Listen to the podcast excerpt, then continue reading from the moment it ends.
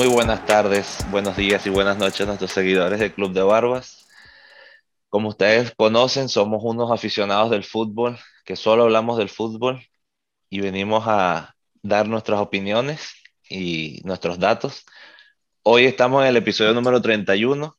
Tengo que decir que estoy muy contento de presentar a un tercer acompañante de hoy. Como siempre está Alan Pérez conmigo.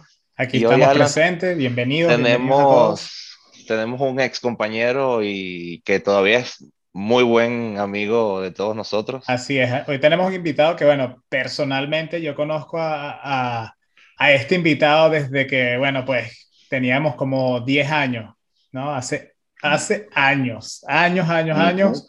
Muy buen amigo, eh, excelente jugador de fútbol. Eh, bueno, otro, bueno, otro fan. Eh, compartió contigo bastante en, en, en la universidad, después que yo me fui de la universidad. Nunca estuvimos los tres juntos, ¿verdad? No llegamos a estar los tres juntos, no. No. Pero bueno, para no mantenerlo más en la, en la sombra, aquí con ustedes tenemos a Mario Mata, eh, o también conocido, también conocido como MM7 en la cancha, el famoso MM7. Sí, señor. Gracias, muchachos. gracias por la invitación. Primero que todo, este, sé que no soy el primer invitado, pero como ustedes me conocen a mí, yo tenía que ver cómo yo soy el primero en algo acá. Y soy el primero y el único invitado que tiene barba. Eso, es correcto.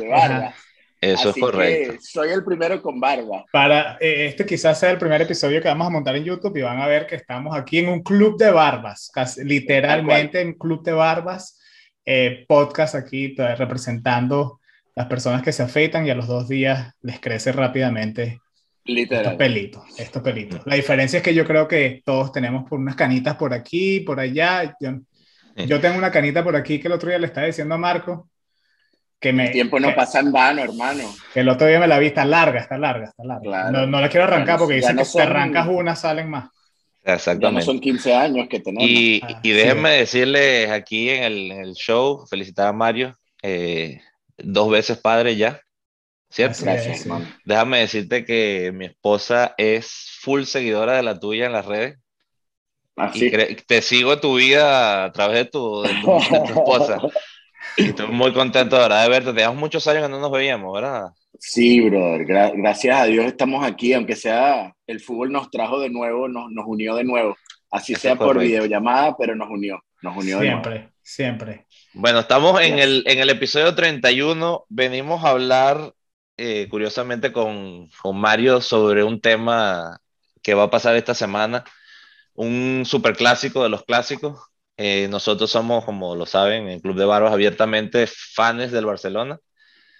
Mario, eh, creo que no, ¿verdad? No, estamos seguros. Me, me, metí en la boca del lobo. Aquí dos contra uno, pero bueno, algo se de verdad, es bueno también traer otra opinión que nos nos dé también un poquito de claridad qué es lo que sienten los aficionados de, de quizás Alan, hay que decirlo, el club más grande del mundo.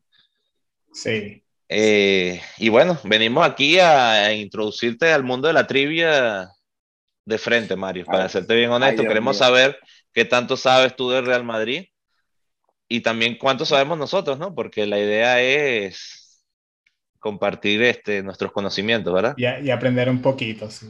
También Mario. Yo, los he seguido para que sepan. Sorry que te interrumpa, pero yo los he seguido. Yo he escuchado los episodios y escucho la trivia y te tengo que decir, Marco, en el 2021 no te fue nada bien, amigo. ¿No?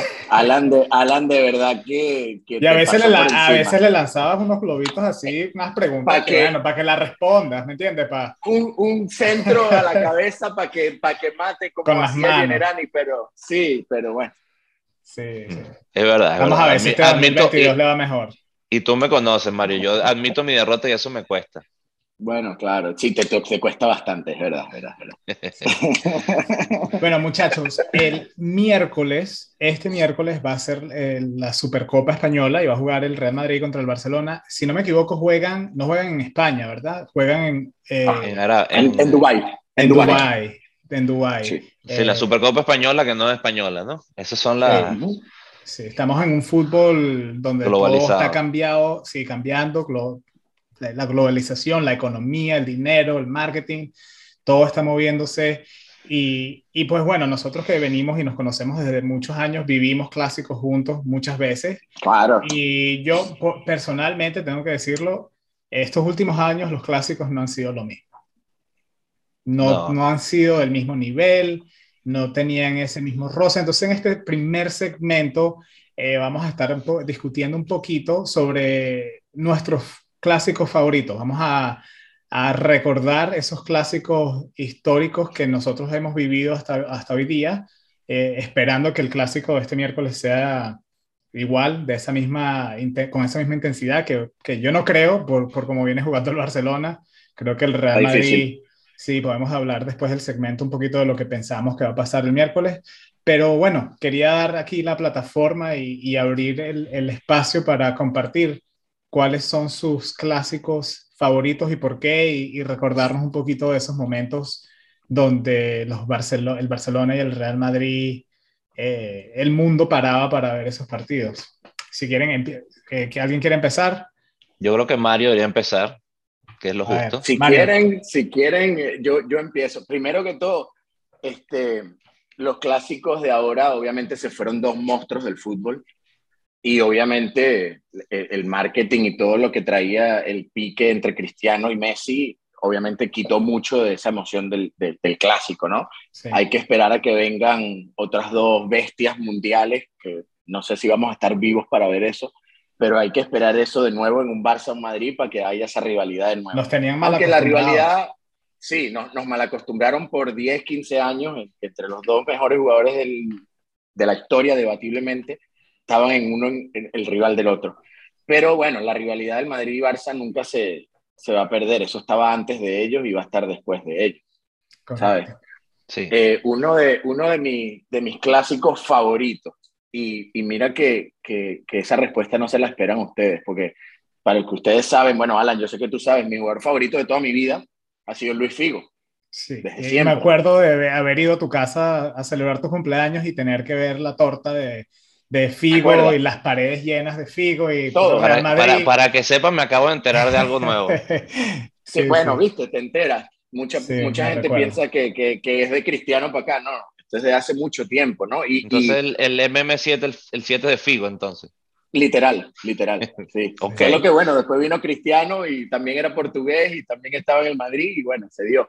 Pero ese clásico donde, donde Figo se va al Madrid y vuelve al Camp Nou, Me el famoso clásico de la, de la cabeza de cochino, el famoso clásico del pesetero, ese clásico para mí es... En ese clásico, o sea, eh, en ese clásico, oh, estoy equivocado. No, perdón, creo que es la final de Portugal contra Grecia que se mete un jugador y le tira la camisa o una bandera de el, Barcelona.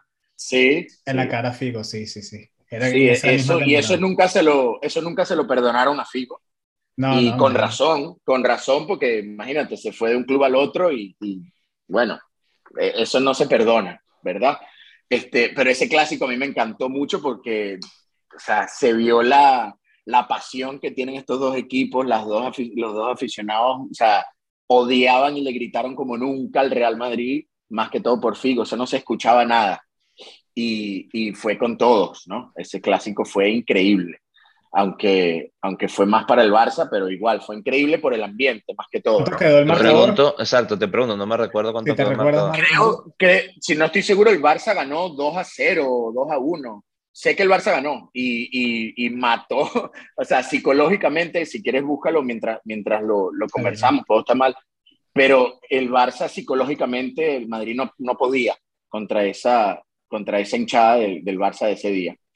Eh, más que todo por eso me gustó ese clásico. Ahora, si hablamos de clásico que me gustó por el resultado también, ¿cómo no hablar del, del clásico donde Cristiano mandó a callar a todo el Camp Nou? Y lanzó el famoso calma, calma. El famoso calma. Estoy aquí. Ese yo me recuerdo eso y fue... eso fue duro, eso fue duro verlo. Ahí sí. fue cuando yo, en mi opinión, la balanza, porque venía el Barça matando al Madrid, venía el Barça este, que, que tenía la movida del Madrid en, en, todos los clásicos.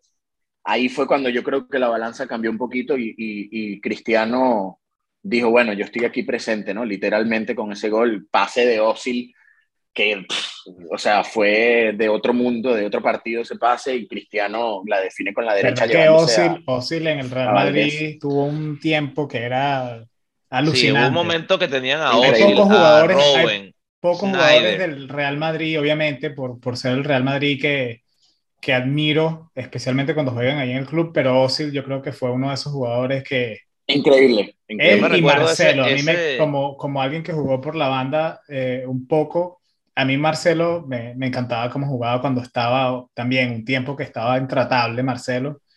Este, me gustaba muchísimo. Pero Marco, ¿qué ibas a decir? Sí, iba a decir el, ese caso del equipo que estaba mencionando, el, el Osil, tenía un equipazo. Estaba Snyder, que después termina jugando en el, en el Inter, eh, Robben, que termina en el Bayern de Múnich, todo superestrella. Y que el pero, Madrid... pero, creo, que, creo que ya para ese clásico que estoy hablando, el de Cristiano, ya Robben y, y los, los, holandeses, porque habían varios holandeses, estaba Drenthe, sí, ya, ya, no estaban, ya no estaban. Ya no estaban, pero sí, ya te, no estaban. Estaba Van der Sar y, también. Exacto, y Víctor recordar es el, no, Van der Sar no, Van, Van Nistelrooy. No, eh, perdón, no, no, Van Nistelrooy estaba el otro. Eh, Van der Bart, el... Van der Bart. Van der Bart, sí. tremendo te digo, te, los invito a recordar ese equipo, porque digo, hemos visto lo, de, de, hecho, lo hemos hablado muchas veces de los super equipos que armó el Madrid o el Barcelona. Y este creo que no lo mencionamos nunca, Alan. Y verdad que tenía un equipazo eh, con Robinho, inclusive, en sí. ese, ese, momento.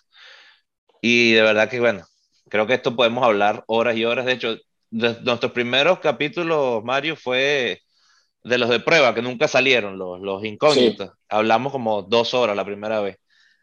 No sé si recuerda, Alan que todo el mundo nos dijo, no, no, no, no puede ser tan largo. Sí, sí, sí. Bueno, claro, es que y uno va aprendiendo y ahorita creo que unos masters. Sí, creo que también yo tengo que mencionar en los clásicos, si me dan permiso y segundo, el 3-3 que Messi hace el hat-trick como Uf. con 19 años.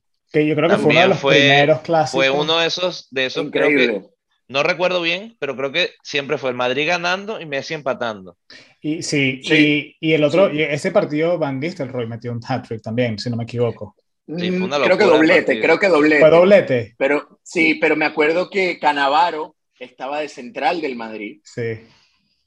Y, Canavaro venía de, de, del Mundial con Italia, o sea, venía de, de Canavaro. Estaba on fire. No hay, sí, que, sí, no, hay que, no hay que ni siquiera hablar de Canavaro, ya todos sabemos que, que es Canavaro, ¿no?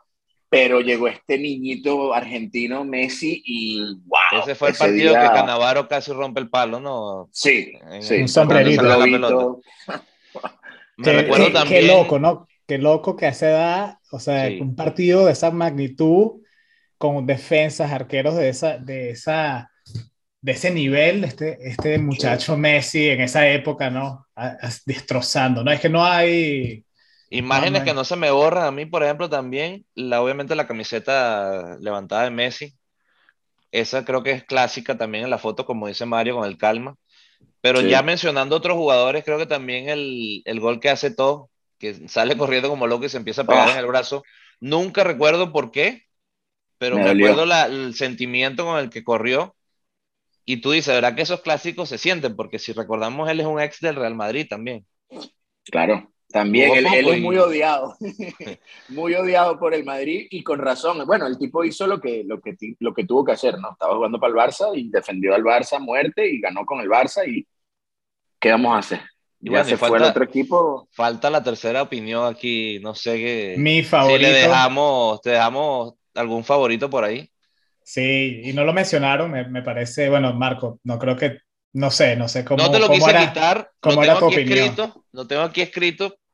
Yo sé cuál es el Este. que tú vas a decir no, y cuál no, es la ni imagen. Siquiera. Ese, ese buen partido, no, pero la, la, el 3 a 0 de, en el 2005, cuando Ronaldinho, el Bernabéu, Aquí está lo escrito, aplaude. Mario. Aquí está Wow. escrito.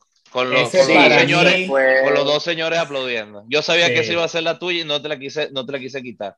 Yo tengo memoria de ese. Yo estaba en un, se me va el nombre, un restaurante venezolano en el, ahí mismo en el Doral, eh, donde veíamos En muchos el partidos. repaso. En No, el repaso. este, quedaba al lado como del Publix, eh, de ahí de... Sabor, eh, sí, ya sé cuál ya había un señor ahí que siempre Sí, sí, nos sí, atendía. Este, y bueno, ahí veíamos muchos partidos y me acuerdo de haber estado en ese restaurante viendo aquel partido, viendo a Ronaldinho hacer, o sea, Ronaldinho estaba en, otro el mejor del mundo. en ese día estaba, pero, pero en ese día particularmente, o sea, no cometía ningún error, era magia lo que estaba haciendo. Y me, y me acuerdo que el que lo marcaba era Sergio Ramos. Sí, sí, sí. La derecha, que era un niñito en ese, en ese tiempo, era muy joven. Y... Hierro, Hierro y Elguera, creo que eran los centrales. O sea, una cosa así. Y el fútbol, y la diferencia del fútbol de, de, La diferencia del fútbol de esa época, el de ahorita, me parece que entonces era mucho más físico eh, ¿sabes? lo, entraban mucho más duro, los jugadores eran más grandes, corpulentos, y tú veías como le trataban de, o sea, dar aquellos golpes a Ronaldinho cuando tenía la pelota cada rato y...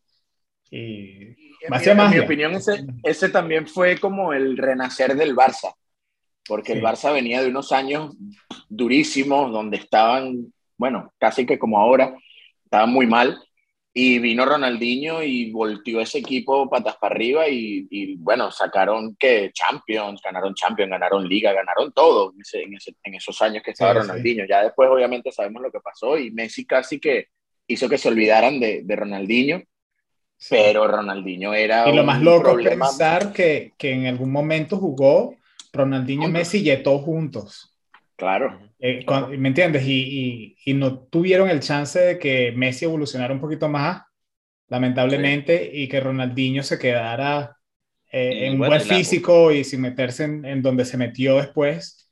Pero si, si no, yo creo que hubiésemos tenido unos cuantos años también de, de mejor trío de también que pudo haber existido, porque con un Messi un poquito más maduro y un Ronaldinho con ese nivel, o sea, las cosas que hubiesen pasado, bueno, quién sabe.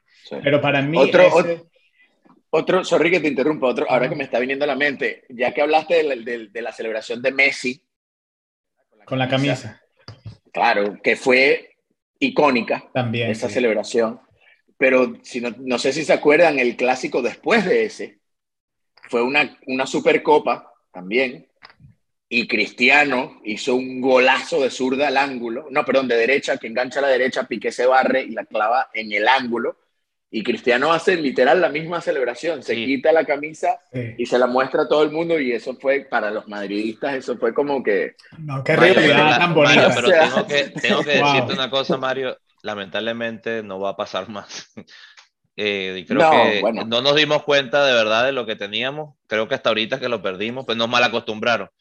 En esos mismos delanteras que, que tuvieron, podemos hablar de, de super delanteras. Cuando más, esa misma que mencionaste, Alan, y quitan Ronaldinho y pongan a Thierry Henry.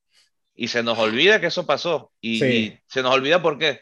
Porque es que Messi lo, robaba la imagen igual que hacía Cristiano. Hubo delanteras, bueno, no tan, no tan lejos. Eh, Benzema, que hay que decir algo, ahí voy a hacer una pausa. Yo me recuerdo cuando Benzema viene del Lyon, y tenía un compañero que era entrenador de niños igual que yo y me cargó loco. Hoy está en este show diciendo el gato, el gato Karim. Y aquí está todavía jugando y que me te digo, creo que ahorita, es el mejor delantero. Y es mucho mejor ahora, por supuesto, mucho mejor ahora de, de, cuando estaba, hasta cuando estaba Cristiano. No es que sea mejor, sino que cuando estaba Cristiano hacía otra, otra función. Era otro papel. Y, me recuerdo siempre que, que, yo se lo decía, pero Higuaín siendo tan bueno, no va a jugar con este muchacho que, que no conocían mucho. Y mira, ciertamente tengo que quitarme el sombrero con Mario, lo vio venir. Bueno, a veces uno pega una, ¿sabes? A veces uno pega alguna. Alguien que sabe, alguien que sabe, sabe. Pero esa super delantera que menciono, obviamente eh, la, la, contraparte de Neymar, Suárez y Messi, eh, la BBC. La BBC, Bale, Benzema y Cristiano. Te digo, lástima de verdad de que Bale ha tenido ese bajón, porque me parece que era el, el indicado a ser el, el, el, nuevo Ronaldo del, del, Real Madrid y todos sabemos la historia. Eh, ese, ese jugador es más de... El problema de él, el bajón de él fue más que todo, yo creo que motivacional. El tipo perdió la motivación. Y, ahí es cuando te da, te pones a Messi, pones a Cristiano en una balanza y tú dices, bueno, ¿por qué ellos son los mejores y por qué duraron tanto tiempo? Nunca se satisfacen. Y la constancia. Nunca se satisfacen. Siempre quieren más, siempre quieren más. Y Pero este la, constancia también de, de, decir, bueno, por ejemplo, Cristiano, eh, Cristiano y Messi, muy rara vez tú los viste jugar un partido mal, pero cuando los juegan mal, cuando los juegan mal, no dejan que eso como que los tumbe. O sea, eso hace que, que, se empujen, ¿no? Tú ves a jugadores como Cutiño, como Hazard, como el mismo Bell, que quizás tienen un partido mal, y luego de ahí van en decaída. O sea, es como que no salen de, de, un, de un estado emocional que los hace jugar mal. Justamente uno de los comentadores del partido del Barcelona este fin de semana estaba diciendo que, fíjate la diferencia que hace tener la, la, la personalidad, tener la confianza eh, cuando estaban hablando de Luke de Jong, que Luke de Jong ha agarrado un poquito de confianza, lleva dos goles seguidos. Pobre hombre, pobre hombre. ¿Verdad? y, Lo tienen mal. sí, sí, horrible. A mí me parece un jugador, o sea... No, no, no, no es un jugador para el Barça. No. igual que Bradway. Pero de que, está jugando mejor que, que, que, meses anteriores, sí. Y la confianza se le nota. Se nota la presencia, de, es un estado mental. Y eso es, Marco, tú mencionabas ahorita de, entrenar a niños, que, yo, que hemos tenido todos la oportunidad de hacer eso. Es algo difícil de enseñar qué mentalidad tienes que tener. Es, es algo que, que, es muy difícil y, y para muchos entrenadores profesionales es difícil de, de, tener la tarea de un psicólogo, de cómo, cómo tú sacas a un jugador de un estado mental que está haciendo que, que juegue mal. Y, y, sí, y, difícil, y perdón, Mario, difícil también encontrar jugadores como Marcelo. Dio unas declaraciones esta semana que me parecen súper, súper, súper buenas diciendo de que él no le está molestando ser banca, que él recuerda todos sus momentos buenos y que él está allí para el equipo para cuando lo necesiten. Eso no se escucha mucho en este fútbol moderno. Es déjame jugar y yo tengo otros intereses, llévame para otro lado de, o, o, o, dame el chance de jugar. Y él no, él dice, mira, yo estoy ahí, si me necesitan, aquí estoy y sigo entrenando fuerte. Lo hablamos también con Pablo, lo importante que es esa constancia de, mental. Sí. Y, esa es la diferencia entre un jugador élite y un jugador averaje. Es, es, más que todo la mentalidad. Mira, yo lo llevo por un segundito, lo llevo a otro deporte y, y, hablo de básquet. Por ejemplo, LeBron James, que es el jugador número uno de básquet en estos momentos. Y es un tipo que invierte muchísimo dinero en su salud mental. Sí. Y, y Cristiano, es, todos estos jugadores élite que se mantienen por mucho tiempo, ellos invierten mucho en su salud mental porque es tan importante como su salud corporal. Eh, eh, y yo creo que, el, bajón de, el bajón de Messi, yo creo que tiene que ver más en una cuestión de que no está cómodo. Yo creo que Seguro. él no se veía fuera del Barcelona, él se veía con su familia allí por siempre. Y creo que eso le ha pegado. Yo creo que por eso no estamos viendo el mejor Messi que estamos acostumbrados. Algo también le ha pasado a Cristiano, sigue teniendo una súper buena temporada, pero lo veo, bueno, tú sé que eres fiel seguidor de él, y lo veo también un poquito eh, más peleón de lo que yo estoy acostumbrado. Lo he visto hacer cosas que nunca vi en otros frustración, Es la frustración, Tú ves a jugadores como, eh, mencionaste a Higuaín, ¿no? Y, ver a Higuaín jugar en el, en el Miami es verlo constantemente quejarse de todo, ¿me entiendes? Porque tú vienes de un nivel de jugar con jugadores que están, o sea, al mismo ritmo que tú por más que ellos sean los mejores jugadores de la historia. Y cuando tú tienes un jugador que le das la pelota y tú esperas que te la devuelvan a un tiempo exacto y perfecto y no te la entregan a ese momento, sino que hacen otra cosa, se tardan un milisegundo más, Cristiano, un jugador como Cristiano Ronaldo, que está cuatro, cuatro piezas más adelante, es frustrante. Se frustra, claro. Se frustra, se frustra y se, se nota, son humanos también, ¿no? Eh, y, y, y, se puede notar también como en los resultados del equipo.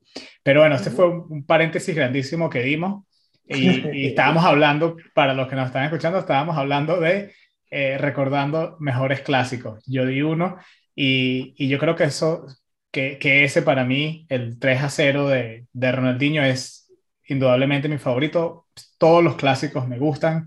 Uh, sí sufro cuando el Real Madrid gana. Mi favorito fue el último, el que ya ganamos. Y el, y, el, y el próximo que yo creo que, que va a pasar también, sí. Yo creo que sí, yo creo que no nos salva a nadie. Ahorita vamos a hablar de eso, vamos a hablar, ¿qué, ¿qué, va a pasar en este partido? ¿Qué, ¿Cómo creen ustedes que va a suceder?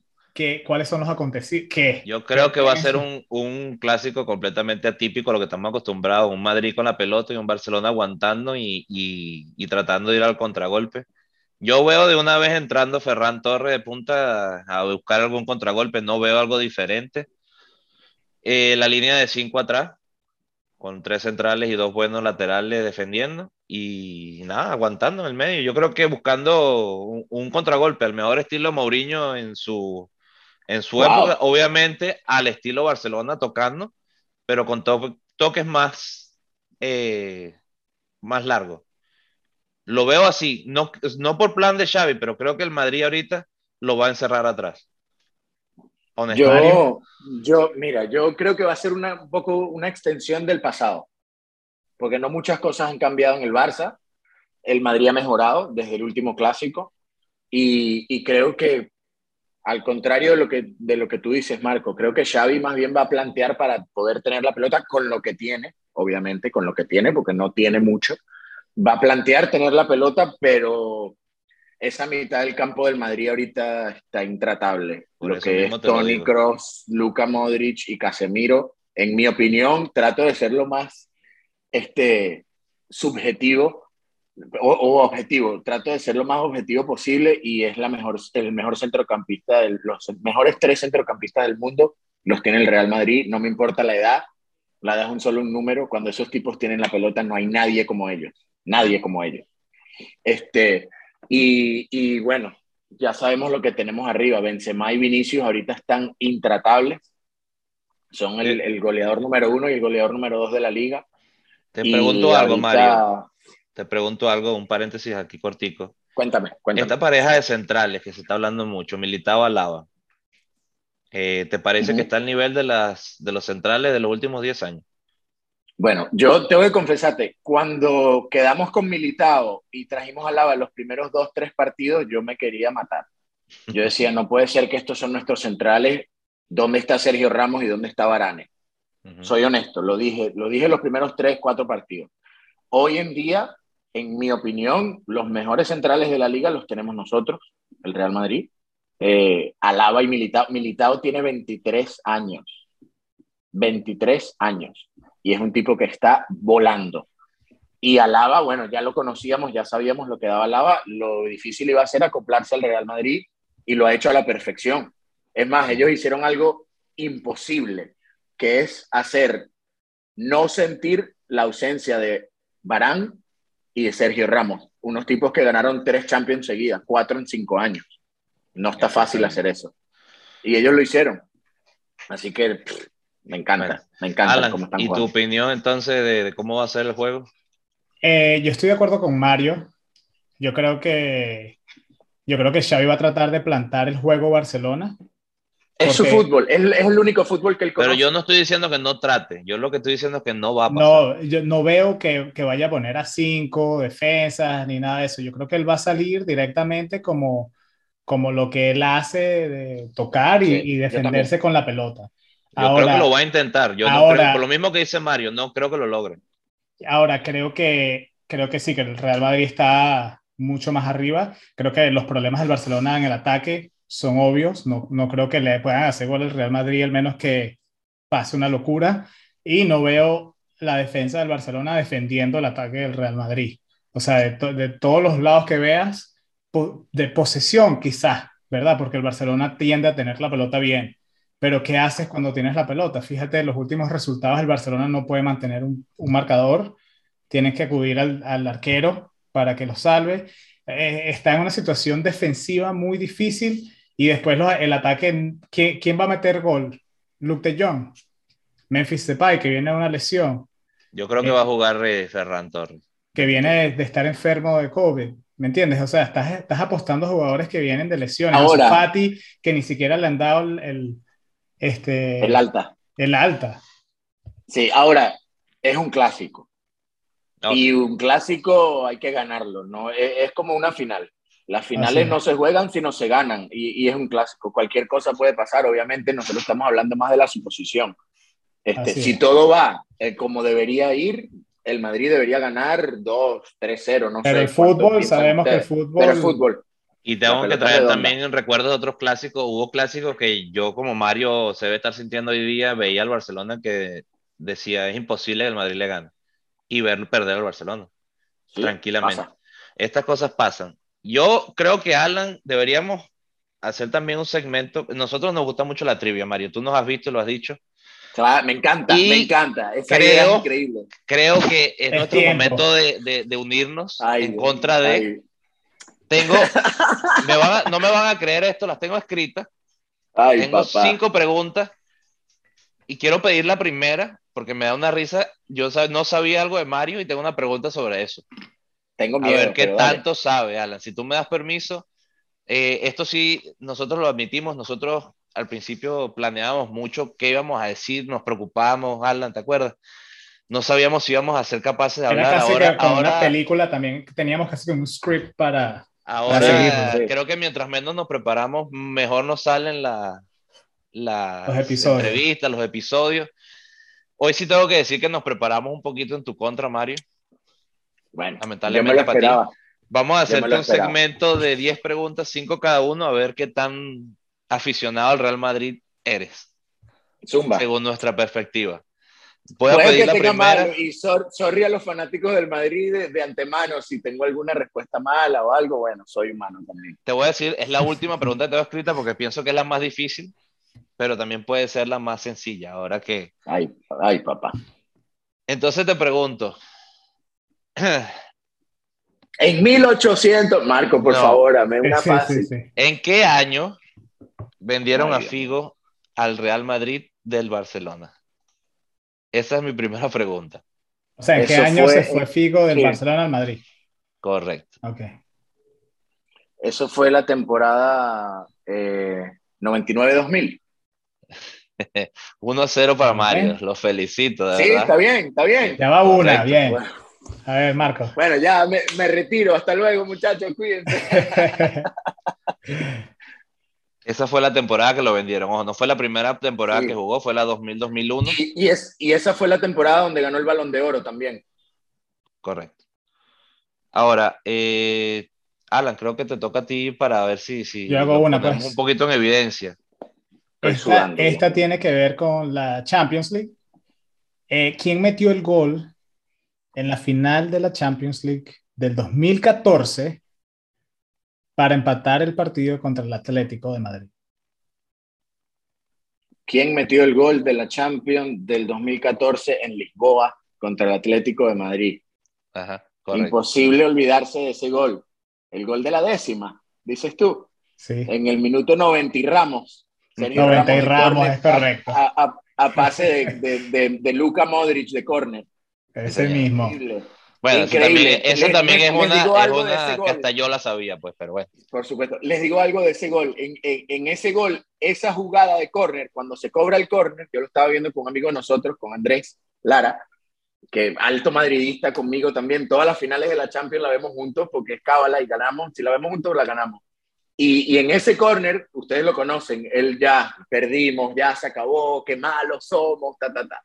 Y yo le dije, espérate, viene el córner, aquí viene el gol, no te preocupes, aquí está el gol. Y cayó el gol y bueno, ya ustedes se pueden imaginar lo de la, la, locura. Ustedes, ustedes que no conocen a Mario, eso fue exactamente lo que pasó. Literal. este, está hablando como lo, recuerdo, casi de, de, insoportable. Así tal cual pasó. lo mandó a callar y, y pasó. Y sí, bueno, Voy a, ir, voy a ir también con una fácil, que es la primera que te tenía para ti, creo que te la vas a saber. ¿Cuántas Champions League tiene el Real Madrid? Imagínate. Yo creo que voy a tener esa mala. Son 10, la décima la ganamos con Sergio Ramos, después no ganamos y después fueron tres seguidas. ¿No? No sé. O sea que son 13 Champions que hemos ganado. No, sé, Alan. ¿Tú, tú qué opinas? 13 Champions, 13 Champions. Yo no dudo de Mario. En este punto. esa, es mi respuesta. Mario, está como Cristiano, Mario está como Cristiano Ronaldo en la Champions.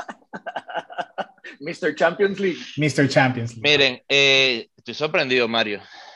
¿Por qué? ¿Porque las tengo bien? Eh, no, de hecho lo tienes mal. son 14 Champions. Son 14 Champions, Dios mío. Aquí me quitaron mi carnet del. Pero, ya va, no, perdón. Hizo Champions número 14. Los 13 títulos del Madrid. Ah, bueno, claro, no están contando la. Ok, tienes razón. Tienes razón. Son ¿Tengo razón o no? Sí, sí, están contando. Pues, acuérdate que eso cambió de nombre y no están contando la, La que yo pensé que era la primera, según lo que estaba viendo No aquí. están en los contando la que van a ganar esta temporada. Sí, sí, de- en, el, no, bueno, en, el, en, el, en el parche de la camisa del Madrid tiene el número 3. sí, Esa sí, es tienes 13 razón, tienes Champions que razón, hemos ganado. tienes razón. Bien, yo voy Cinco- por mi segunda. cinco- Dale, dale. Mi Bueno, sí, ya, ya la tiene ganada, así que ¿qué más da? 14, Sí, sí. 13, Esta- dile el esta yo que tú que- quieras. Esta yo creo que también está fácil, eh, un poquito aquí, pero bueno. ¿Quién era el entrenador de la temporada 2016-2017? Ujú, ¿En qué época de la temporada? ¿Al principio te- de temporada? ¿Final de temporada? A final de temporada, Zinedine Zidane. correcto. Esa fue la temporada que tuvieron tres entrenadores, si no me equivoco. Lotepegui, que nunca terminó de, de jugar. ¿Benítez? Eh, no, me- fue Benítez y No, Solari, Solari. Solari, no, Solari. pero Lotepegui primero, entra Solari. Lo, y Lopetegui después- primero y lo, lo votaron, metieron a Solari mientras termina- conseguían un entrenador y después vino vino Correcto. Sí. Estoy sorprendido Bueno. de mí mismo, sinceramente. Yo pensé que iba a tener... Increíble. ¿Cuántas van ya? Sí, sí. Cuatro. Bueno, yo ahora sí creo que, que como eres aficionado a CR7, tengo que preguntar, Vas a subir nivel. eh, Oh, God. ¿cuál fue el primer número de Cristiano Ronaldo en el Real Madrid? Eh, CR9, el 9. Sí, Ah, Ronaldo.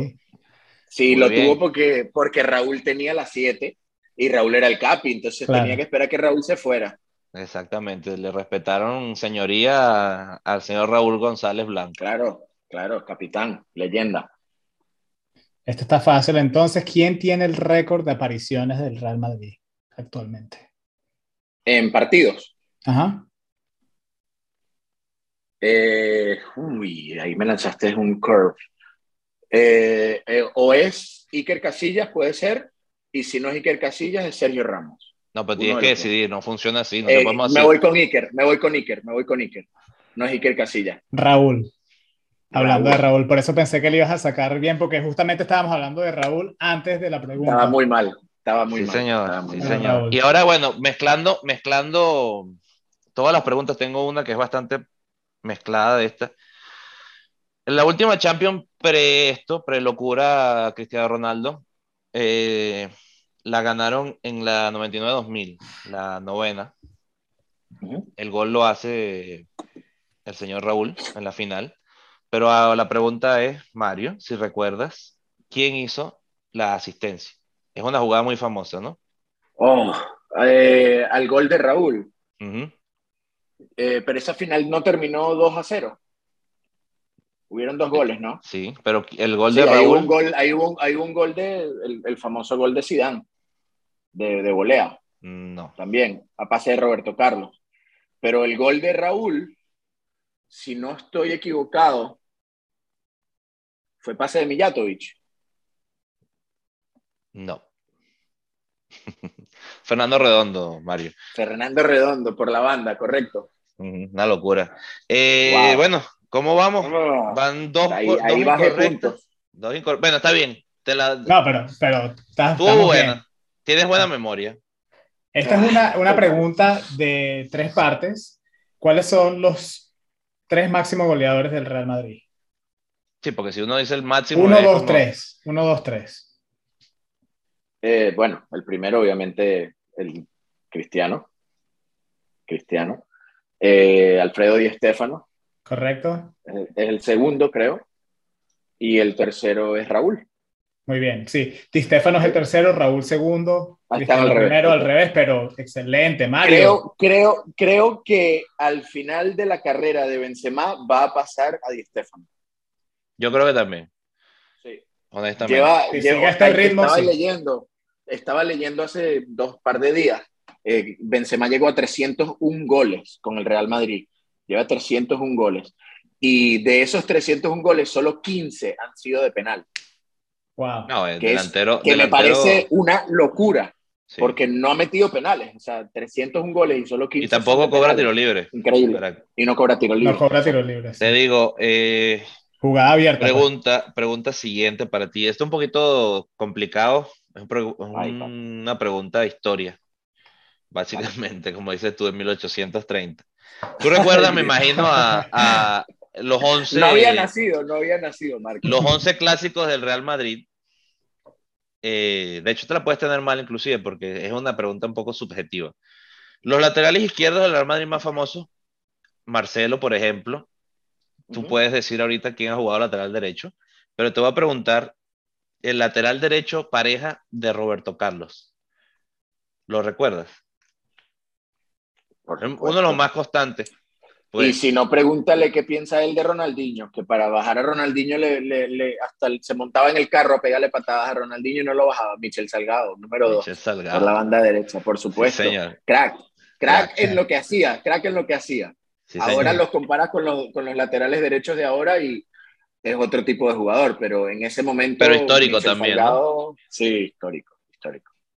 Muy bien, y bueno, mi última pregunta, Mario. Eh, también pienso que es difícil, pero ahora no creo que contigo haya esa, esa dificultad para estas preguntas. No me, no, me, pongas esa presión, que lo estás haciendo a propósito. ¿Cuántos partidos jugó Zidane con el Real Madrid como jugador? Sí, bueno, Tenía que hacerte una difícil porque, porque esto sí, Sí, bueno, vamos a ver, pero me das un averaje, o sea, me, das un rango de, de, esto a esto. No, no, yo te lo digo, tú no me lo digas. Te voy a dar opciones, te, voy a dar opciones, te voy a dar opciones. Ah, bueno, dale, más fácil. Tres opciones. La primera, 200 partidos a 250 partidos. Tercera opción, más de 300 partidos con el Madrid. Y la tercera opción, no sé si lo dije bien, primera, segunda, tercera opción, 100 eh, a 200. Sí, creo que son 170 y pico de partidos que hizo, 179 por decir. Mira, te, doy, te doy el punto, son 155, pero es como que si dijiste... Los dos amistosos que jugó. Sí, sí, sí. Sí, sí, sí. ¿150 y cuántos? 55, 155 partidos jugó. Bueno, ahora yo voy a hacer. Lo que necesitó para ser leyenda del Madrid. Yo voy a. ahorita, ahorita que no lo tenemos preparado, Alan, vamos a, y vamos a hacerlo en grupo. Le vamos a dar una, una pequeña venganza. Le vamos a dar tres preguntas, pero la ventaja para nosotros es que podemos ayudarnos entre tú y yo. Esto no estaba en el script, no, no preparamos a Mario, así que Mario, si tú quieres lo hacemos más adelante para que lo pienses un poquito. Sí, sí, dame, dame, dame cinco minuticos que yo les tengo sus preguntas. Me parece muy bien. Perfecto, mientras Mario saca las preguntas. Y con respecto a estas cosas que estuvimos hablando, mm. ¿cuántas preguntas se pudieron haber sacado? Yo tenía preparadas dos o tres más aquí. ¿Cuántos goles hizo Cristiano Ronaldo al Barcelona? Ese tipo de cosas. ¿Cuántas cosas se pueden 18, 18, 18, 15, el Barça. 15, pero ¿cuántas cosas se pueden sacar de este tipo de, de clásicos, ¿no? ¿Cuántas cosas importantes, cuántas cosas eh, interesantes, más bien también a veces? Jugadores que habrán jugado partidos que ni recordamos y, habrán hecho cosas importantes. No voy a hablar de, obviamente, como dice Mario, de 1800, no voy a hablar de, los partidos viejos, pero cuántas cosas, cuántos Guti, cuántas cosas así, jugadores que a lo mejor no se hablan mucho, pero que fueron muy importantes en esos partidos y que no se recuerdan tanto. Claro. Obviamente hay que mencionar clásicos que, bueno, Guti me recuerdo haciendo muchísimo daño. Creo que siempre fue el jugador del Madrid que fue súper infravalorado, por abajo de lo que era, no jugaba titular. Creo también por un tema de, cómo él era de, actitud y que nunca definió qué posición jugaba, porque yo creo que le pregunto a Mario, ¿qué posición jugaba Guti? Y te dice, jugaba para... Bueno, él, él, era interior, él jugaba en la mitad de la cancha, pero... Pero jugó delantero si hacía falta, jugó de 10 si hacía eh, falta. Eh, es ese tipo de jugadores que es un jugador de fútbol y, tiene que estar en la cancha porque cuando está en la cancha el tipo hace la diferencia. Mira, tú le he visto muchas entrevistas, obviamente, de jugadores del Madrid de esa época, de, que jugaron con Guti, incluyendo a Zidane, y tú les preguntabas qué jugador es el que más te impresionaba de esos galácticos, de cuando estaban los galácticos en el Madrid. Tú le preguntas a cualquiera y el que más impresionaba era Guti. Y es increíble porque uno veía a Guti como tú lo dices, o sea, un jugador muy inconsistente en el, en, el sentido de que no era la estrella del equipo, no era ni, ni, el segundo ni el tercero mejor del equipo, pero siempre estaba ahí por alguna razón. ¿Y, cuántos no pasaron? ¿Cuántos no pasaron eso, también por Barcelona? eso es algo que, que, hemos hablado aquí varias veces en el podcast y Mario lo mencionaste, es el marketing, también lo que hace la prensa y el media, ¿no? Porque es, cuando, te, cuando ponen en la televisión a estos jugadores eso también influye a que esos jugadores sean las estrellas. y, no los otros jugadores que no, por ejemplo, un Busquets del, del, Barcelona, si tú no ves fútbol y no sabes de fútbol, no sabes quién es. no es una superestrella porque, entre comillas, porque, porque no, lo, no están todas las pancartas de fútbol. Pero cuando tú sabes de fútbol, tú dices, bueno, este jugador sea, eh, y, sabes, y sabes lo importante que es ese jugador en la cancha. Yo me recuerdo mucho, en, ya que estamos hablando de ese tipo de jugadores, me recuerdo mucho el dolor que pasó el Real Madrid de conseguir el reemplazo de un jugador francés, probablemente lo recuerdan, Makelele. Claro. Que es, bueno, eh, pasó de ser la superestrella en el medio, que como dice mm, eh, Alan, nadie lo recordaba de los que no ven fútbol día por día, pero lo importante que fue para el Madrid y sobre todo se notó después que se fue lo importante que fue para el Chelsea y lo difícil que le costó. ¿Cuántos Gravensen pasaron por ahí sin, sin vela en ese entierro? Gravensen de los grandes errores del, del, Madrid. Eh, y bueno, eh, había un uruguayo, se me fue el nombre. Eh, Pablo, Pablo, sí, el pelo largo, flaco. sí, sí. Te digo, rompepierna de primera, nada que ver. Y Maquelele quizás... Pablo García, Pablo García. Pablo García, sí, lo recuerdo mucho seguramente Alan por la comparación quizás de hoy por día con Canté. Jugadores que pasaron por Real Madrid y Barcelona que iban a ser y nunca fueron. Sí. Y lo lograron también. No es, fácil, no es fácil afianzarse de la mitad del campo del Madrid. O sea, es una presión que no todos los jugadores la pueden tener. Mira lo que le ha pasado a jugadores como Hazard, eh, al mismo Bell, ya ahora la presión se lo comió y más nunca pudo volver. Eh, eh, no es para todo el mundo ese equipo. Todo el mundo quiere jugar ahí, pero cuando llegas ahí, te paras en el Bernabéu y ves Michael Owen. el primer pase, el primer pase malo que hagas, te pitan, eso no todos los jugadores pueden contra esa presión. Por eso es el, tú lo dudas, Marco, lo dijiste al principio del programa, que puede que sea el club más grande del mundo, pero el club más grande del mundo es el club más grande del mundo. No, yo de hecho dije, me duele decirlo, pero es el club más grande del mundo. Sí, sí. Bueno, quizás dije quizás, yo estoy por dentro que lo sé. Es tu corazoncito. Pero bueno, tú siempre te podrás cambiar. Siempre, siempre serás bienvenido a cambiarte de equipo si te das cuenta del error en el que estás. Exacto. Nosotros no somos rencorosos ni nada, nosotros entendemos. Mario, ¿tú, ¿tú alguna vez le fuiste al Barcelona? no, yo mira, yo, no, no, yo el primer uniforme que me regaló mi papá cuando yo tenía cuatro o cinco años, no, no, sé ni qué edad, era un niñito, era un bebé, o sea, un, niñito.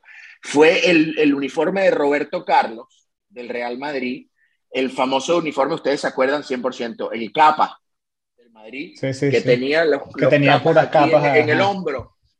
Ese fue mi primer uniforme de fútbol en punto que yo tuve y lo usaba hasta abajo del uniforme. Entonces nunca me dio chance de ser del Barça, nunca, nunca le fui al Barça, no me interesó nunca ir al Barça porque siempre, siempre le fui al Madrid desde el principio. Igual que mis hijos, ellos nacieron y ya tienen fotos con, con camisas del Madrid, no tienen de, otra. no tienen de otra. Los inculcaste en el, mal hábito. Bueno, yo tengo que educar a mis hijos a ser buenos. Mi hijo, mi hijo ya tiene, pero de, de la Roma, obviamente, que de la Roma es de mi familia, pues ya le han mandado me encanta. A mí la, Roma, la Roma me encanta. Eh, en verdad la liga italiana a mí me encanta. Eh, ahorita obviamente no es, la, no es la mejor liga del mundo y tiene varios años en, que, no, que no ha subido, solo el Inter ha subido, pero la Roma es un equipazo y la cultura de la Roma me encanta. Ese equipo, o sea, Francesco Totti es increíble. Yo lo quería en el Madrid. Ese sí lo que hicimos en el Madrid muchos años y nunca se fue. Y de Rossi también, ¿no? Sí. De Rossi también lo queríamos, sí.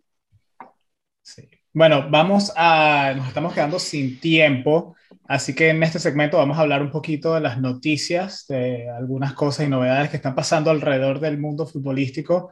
Y voy a repasar rápidamente aquí, no sé si les dio chance, porque los partidos son muy tempranos en la mañana, pero ya empezó la, la African Nations Cup.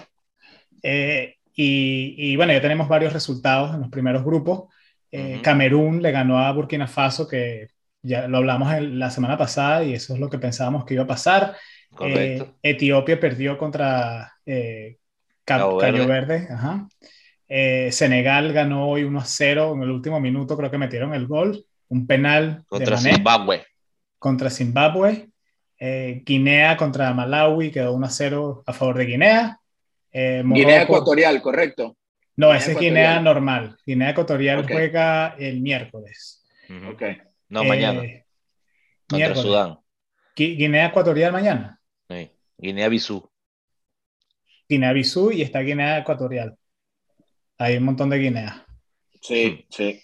Bueno. Guinea-Bissau mañana contra Sudán. Y bueno, y gana. Y, honestamente. Marruecos quedó 1 a 0 Morroco. Y lo que veníamos hablando, me parece que, que, bueno, lo hablamos el otro día, Alan, de cómo que pensábamos que iba a terminar los grupos y ya creo que estamos yendo hacia allá. Lo discutimos también, creo que Marruecos y Ghana están en uno de los grupos más, eh, más fuertes, por decirlo de alguna manera. No creo que haya un grupo de la muerte como tal, como pasa en otros casos pero bueno, eh, si te preguntamos varios, porque esto lo discutimos, yo de hecho me disculpé con Alan, porque yo admito no ser el primer seguidor de esta copa, sí voy a seguirle el, el ejemplo a Alan y la voy a tener más en cuenta. Pero y te quiero preguntar, ¿por qué piensas tú que no se ve o no se da tanto seguimiento a esta copa como, bueno, obviamente las pasadas hubo, pues la, la Copa América, la de Europa, la Copa Oro. ¿Qué piensas tú que eh, sea un tema? Eh, es más que todo, mira, tiene mucho, o sea, es un tema muy largo, pero, pero vamos a hacerlo bien resumido, una respuesta resumida. Sí, bien resumido. Lo primero que tiene que ver es con la inversión que le han hecho a ese torneo. Obviamente no hay muchos recursos en África y eso se lleva a la televisión, eso se lleva al producto. Acuérdate que el fútbol ahora es un producto. Y si tú no vendes el producto, de que llegue de África aquí a, América es muy difícil. Es muy difícil. Entonces, ya empezando por ahí, ya va mal la cosa porque aquí no pasan la Copa Africana. La pasa un canal, eh, creo que Bean Sports la pasa, ¿no? sí, sí, Bean Sports la pasa. La pasa Bean Sports, que es un canal que no lo tiene todo el mundo, que tienes que pagar extra para tener ese canal. Que ese canal no pasa Champions League, ese canal no pasa Europa, nada. Entonces, comprar un canal para ver la, la, Copa de África está difícil, ya empezando por ahí. Lo otro es que, bueno, ese es un fútbol que se está desarrollando. No es un fútbol desarrollado, no es un fútbol de primer nivel, como se dice. Hay equipos que sí han llegado a jugar como primer nivel, Camerún, Senegal, eh, Ghana, a veces en algunos mundiales han tenido buenas actuaciones, pero no es un fútbol de primer nivel. Y no es un fútbol que atrae porque no, no tiene ese primer nivel. Eh, es muy difícil que nosotros aquí lo veamos porque hay cuantos jugadores que juegan en equipos élite en esa copa. ¿10? bueno, depende de, la definición de élite que tú tengas. Hay muchos jugadores en la Copa Africana. sí, sí, te entiendo la pregunta. Pero fíjate que creo que, bueno, de hecho, estuvimos hablando de esto la semana pasada y yo llegué a una conclusión parecida a la tuya, creo que es un tema de marketing, de, de no venderse bien, como tú lo dices, perfecto, es un producto. Alan creo que también, es, bueno, estuvimos bastante de acuerdo, ¿no, Alan? Sí, no sí, sé si... Y lo otro que yo le decía a Alan, quizás es momento de, para venderse un poco mejor, llevar equipos importantes eh, para que se preparen. Yo se lo decía, por ejemplo, fíjate lo que le pasó a Italia, que no fue el Mundial pasado no hubiera sido bueno decir, mira, eh, vengan a prepararse aquí en esta copa, aun cuando la ganen. ¿Sabes qué, ¿Sabes qué es lo que pasa con eso, Marco? Que como la, la copa es en esta época del año. Eso es lo que es difícil. Los equipos de, de selecciones no van a ir a África a jugar si es un torneo que no tienen que jugar. Va a pasar lo que pasa, por ejemplo, con México cuando lo invitan a la Copa América, que lleva el equipo B. Entonces, para tú llevar a un equipo B a la Copa Africana, pierde el, el propósito que es de traer más gente que, vea claro, esa Copa. Pero la idea sería a lo mejor invitar, eso también lo hablamos de las fechas, de hacerla en otra época, hablan, claro, da, da, el punto también del tema climático que es factor. Claro. Y nosotros lo sabemos, por lo mismo, Alan lo sabe, tú lo sabes, yo lo sé, jugamos en quizás en los peores climas que hay aquí en, en los Estados Unidos, que es Miami, o sea, cuando se hablaba mucho de la preparación física 90 para grados y 70% de... porque la, la, Brasil era eso, era mucho calor y mucha humedad. bueno, ¿dónde nos vamos a preparar? ¿Cuántas selecciones no vinieron para acá? Claro. A estar en, en, condiciones peores que lo que se iban a encontrar, por eso. Y, y, nosotros, bueno, los tres jugamos en la universidad y, y, una de las ventajas era el factor campo, porque de paso en la, entre la locura nosotros no teníamos luces y jugábamos a las 2 de la tarde. Cuando y, y Mario, y Mario te lo puede decir, nosotros éramos invencibles, quizás no por ser los mejores, sino porque es que nadie corría como nosotros por, claro. por las condiciones físicas que uno agarra. Es, tiene su lado malo, el clima definitivamente, pero tiene su ventaja, como todo. Pero sí creo que es un tema lo que dice Mario, el, el hecho de no poder soltar a los jugadores. Este niño, el del Barcelona, creo que es un ejemplo muy, muy básico. Abde él dice, yo voy a esperar por España, pero quizás con este torneo, sin ser tan importante para él, porque el Barcelona no lo necesita urgente, quizás dice, bueno, voy a Marruecos a mostrarme. Pero me ahora encanta, dice, me encanta. Sí, pero fíjate, está diciendo, voy a esperar a la Liga Española, porque sé que ahorita tengo mi chance de jugar muchos minutos con el Barcelona. Sí. Es un poco, negó su selección por una oportunidad que él está viendo. Estoy seguro que eso es un factor para él, por ejemplo. Y sí. para muchos jugadores a lo mejor es la misma, la misma idea.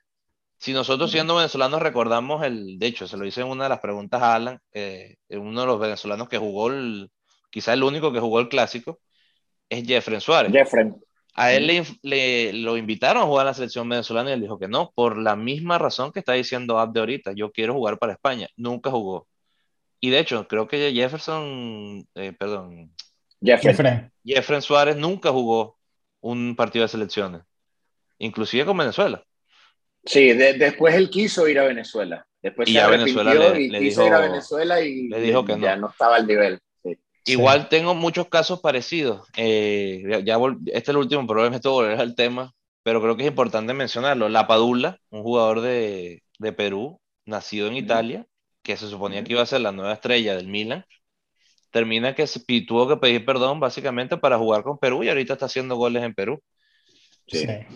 Y eso creo que viene con lo que decía Alan, de que los jugadores tienen también que jugar, esta, o sea, tomarlo más, más en serio, que es una copa que de verdad vale y honestamente hay que darle un poquito más de seguimiento. Sí, y fíjate la, la importancia del, del, marketing que, y, y la publicidad, porque este campeonato que se juega cada dos años creo que nunca lo habíamos escuchado mencionar tanto como en esta temporada por cómo cayeron los días y cómo la liga inglesa y las otras ligas se quejaron de que iban a perder jugadores claro. y por esa publicidad es que yo creo que esta conversación de decir, bueno, ¿y dónde cae de, de nivel, de importancia este campeonato de 24 equipos, 24 naciones? O sea, eh, es un campeonato gigantesco. Eh, y es por, por, ese tema de publicidad y los recursos, ¿no? Es importante notar que lo que dice Mario, de, y, y, va lo que tú también estás mencionando, Marco, de, de traer jugadores a, a, jugar en el continente africano. Eso es una distancia larguísima. Eh, para ellos jugar un partido amistoso contra una Argentina, que obviamente les sería excelente, te, tienes que tener los recursos para poder sí. viajar desde tu país de, del continente africano al continente de Sudamérica o donde es que se vaya a jugar. No, y, y, y, aparte, y aparte de eso, también ahora el fútbol está en negocio que tiene que ser un, como quien dice, un win-win situation. Claro, tiene que, tiene que ¿Qué, ganar algo. ¿qué ganaría, claro, ¿qué ganaría Argentina con o ese cualquier partido? equipo con ese partido? Sí. Virtualmente nada. Más ganaría el equipo africano. Entonces, como ahora está en negocio y, está, hay tanto dinero involucrado, tantos juegos. Claro, y, los, y, lo, los, y lo mismo que. Los jugadores que, juegan mucho. Lo mismo sí. que mencionas, Mario, que, que sobre todo no verlo en qué ganan, sino qué pasa si pierden. Porque eso es peor. Eso es como claro. cuando a veces ve un partido que juega Estados Unidos contra las Islas Vírgenes aquí en. en... o sea, eso es un partido súper peligroso. Tú ganas 10 a 0 y eso era esperado. Ok, era. Perdiste, si te hicieron un gol, tuviste una mala actuación. Wow, quedaste súper claro. en la línea. Y eso creo claro. que hay muchos. Bueno, tengo que admitirlo.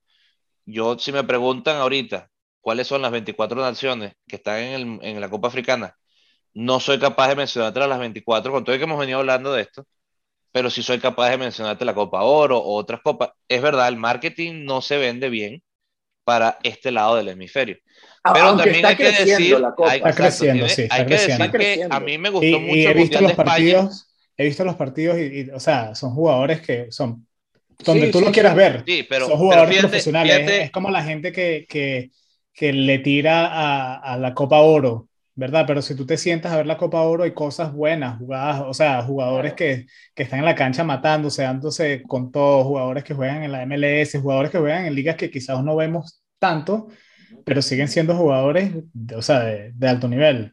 Además que hay que decirlo, No si tú te acuerdas del, del Mundial 2010, que es en, en Sudáfrica, yo creo que si nos dicen eso, la primera imagen que se te viene a la cabeza es el, la bubucela, el, lo Ujú. festivo y lo escandaloso que era. Marco, de hecho- eh, Mario fue.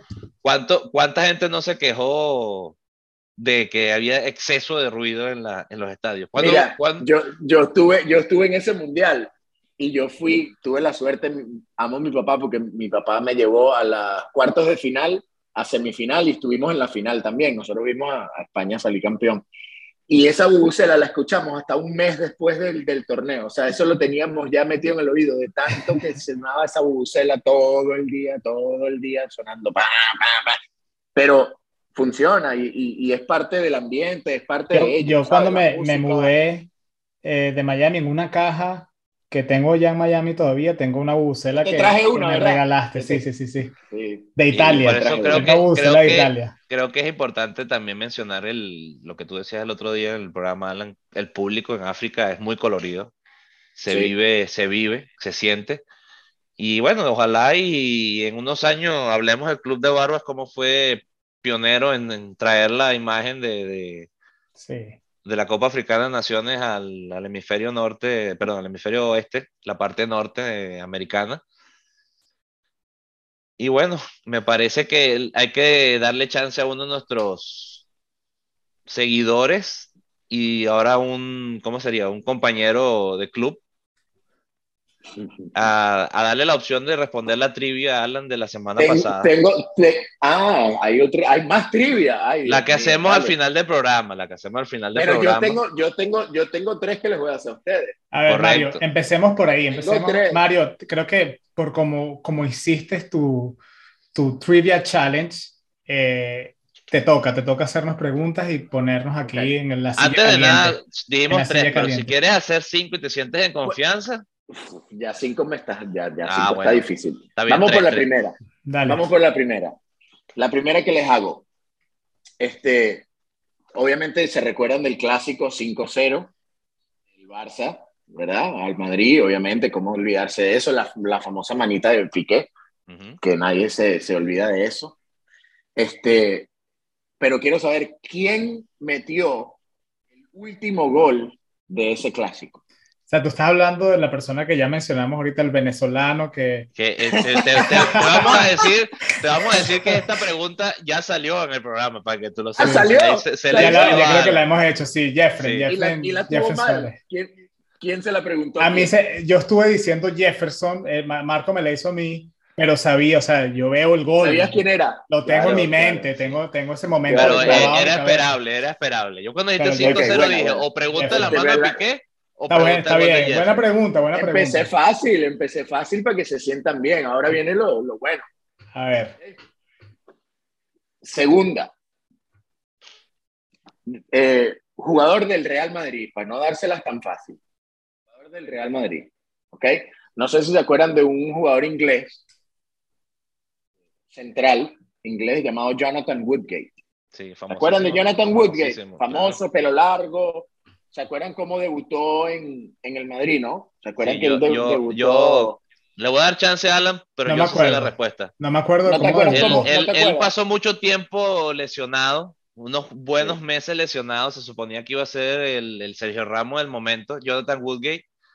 Y el debut, si no me equivoco, te puedo decir seguro que hizo, que tuvo, salió con roja. Y me atrevo a decirte que también hizo autogol.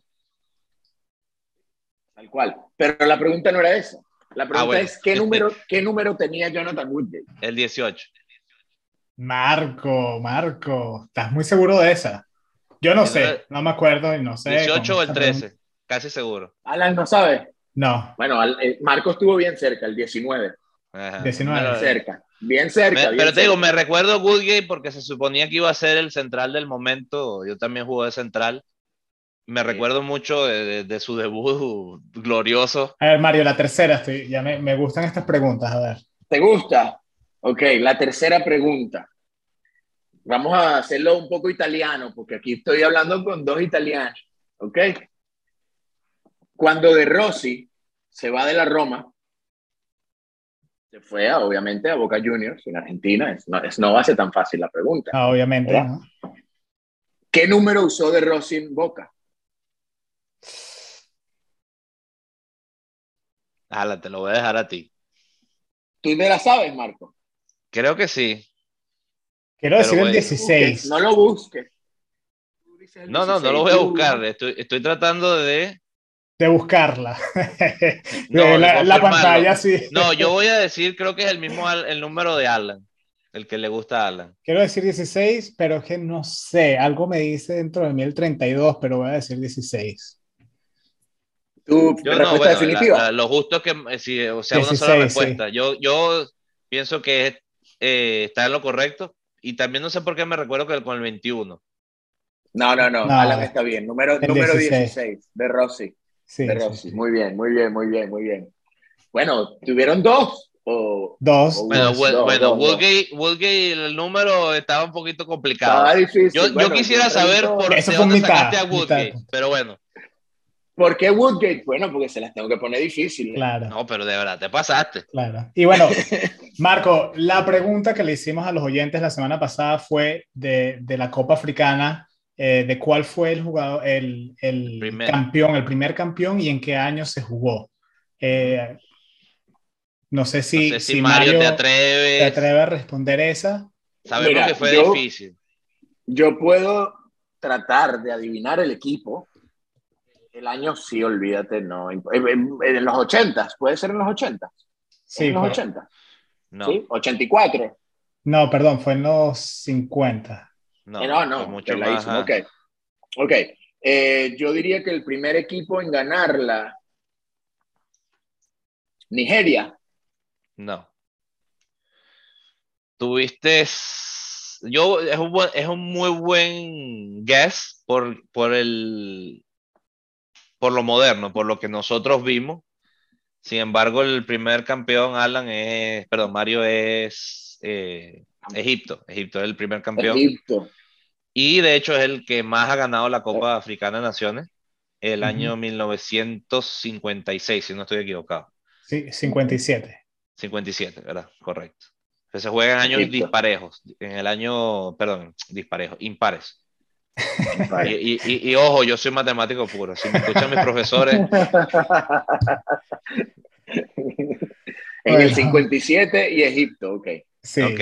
Da buena ahí. Bueno, también voy a salir del script antes de, de, de decirle a nuestros oyentes dónde nos pueden seguir. Alan, eh, creo que tenemos una oportunidad de preguntarle un aficionado directamente. Ah, Mario, ¿te consideras un aficionado primero que nada, no? A nuestro club. Sí, él ha escuchado. A Cien- nuestros- 100%, 100%. De que nos haga 100%. un aficionado, un seguidor a, nuestra, a nuestro podcast, una pregunta para el resto del mundo, para el público. No sé si Mario tengas ganas de, de arriesgarte a una pregunta de esta. Tiene que Una ser que tú no puedes, no tiene que ser tan difícil ni nada, una que tú te sepas. Pero que sea anecdótica, que sea una pregunta que, que la gente agarre un poquito de... Así, pues de... Que de- tenga que pensar, que tenga que pensar. Sí, de alguna manera así. Pero primero, Mario, primero, mientras lo piensas, Alan nos va a decir dónde podemos eh, responder esta pregunta, Mientras Mario dónde piensa, nos pueden seguir. Y bueno, dónde eh, tenemos, lo hablamos también, este es mientras, sí, mientras, Bueno, Alan, perdón. mientras, mientras Mario lo busca, este, ya saben, estamos ya más activos y en nuestra cuenta de Instagram que la, la estuvimos lanzando al comienzo de este año, así que nos pueden encontrar en Instagram como Club de Barbas Podcast. Como siempre, nos pueden escribir por Twitter, Club de Barbas Podcast o arroba Club de Barbas Pod, que sería nuestro handle. Y eh, este video, para las personas que nos escuchan y nos quieren ver las caras, quieren ver las barbas que tenemos, la barba de Mario, Marco y mía, eh, pueden ir a YouTube, que es Club de Barbas Podcast también, donde vamos a estar montando los episodios a partir de este episodio número 31. Esperemos que compartan, le den like lo- y, y vayan siguiendo todo lo que vamos haciendo en Club de Barbas, que, que lo que se viene este año es, es bueno, es bueno. Así que bueno, con esto creo que Mario ya tiene la pregunta para los oyentes. La tengo, la tengo. Primero, bueno, antes, antes de la pregunta, muchachos, a ustedes dos, dale las gracias porque, porque me invitaron para acá. Este, increíble, la pasé súper cool. Esto es como literal como estar sentado como estábamos antes, hablando de fútbol, de lo que más nos gusta. Quiero decirte, Mario, que originalmente una de las ideas, cuando estábamos hablando de cómo íbamos a llamar el show, qué íbamos a hacer, Alan dijo una de 21 años, que era, ¿te acuerdas, Alan? Que íbamos a tomarnos unas cervecitas aquí en, en el medio del show, que iba a ser una cosa amena y creo que lo dijimos, no, no, eso es muy polémico. Pero ciertamente, Mario, creo que todos los que están aquí, si jugaron fútbol, tuvieron compañeros, te agradezco lo que estás diciendo, porque verdad no, me traen buenísimos recuerdos, no solo el fútbol, sino ese, esa hermandad que, que se sentía, que todavía se siente, yo creo que todavía nos sentamos y han pasado a lo mejor 8 o 10 años. Y es, y es, como si no ha pasado el tiempo. Exacto, hoy estoy hablando contigo, tendremos de verdad fácil 5 años que no hablamos. Sí. Eh, y, es como siempre. Yo me siento de verdad como cuando éramos muchachos jóvenes y flacos. Sí, sí, sí cuando teníamos unos, kilitos, unos, kilitos, de menos. Yo sí, yo seguro que sí. No, yo, yo de verdad la, la pasé súper cool. Y, y, apenas yo escuché el podcast, escuché un episodio, yo le escribí a Alan, le dije, hey, me tienen que invitar porque yo tengo que estar en ese podcast. Me encanta, me encanta la idea, me encanta el cuando formato, y ustedes son, tienen buena química. Este, bueno, la pregunta es, vamos a traerle un poquito a la Copa Oro y a, y a la CONCACAF, porque vivimos en Estados Unidos, ¿no? ¿Cuántas Copa Oro ha ganado Estados Unidos? Desde que se inauguró la Copa Oro hasta la última Copa Oro. ¿Cuántas ha ganado? Me parece bien. Así que ya saben, ya saben y recuerden, nos pueden contestar en través de Twitter, eh, Instagram. Se me olvidó mencionar que si escuchan el podcast en Spotify, ahí mismo donde sale el episodio, pueden responder la pregunta de la semana que va a ser cuántos, cuántas copas ha ganado Estados Unidos de la Copa Oro desde el comienzo de la Copa Oro hasta la última que se jugó. Y con eso Muchísimas gracias por escuchar. Nos despedimos. Mario, gracias por acompañarnos hoy. Eh, gracias a usted. Es que el Real Madrid se representara muy bien en el podcast y, invitamos a todos a que escuchen el podcast, lo compartan, vean la Copa de África y el miércoles se viene las, el, la Supercopa Española con el clásico. Así que muchachos, nos despedimos. Y como siempre, Alan y Mario, puro fútbol. Puro fútbol. Hasta luego. A la Madrid. Yeah.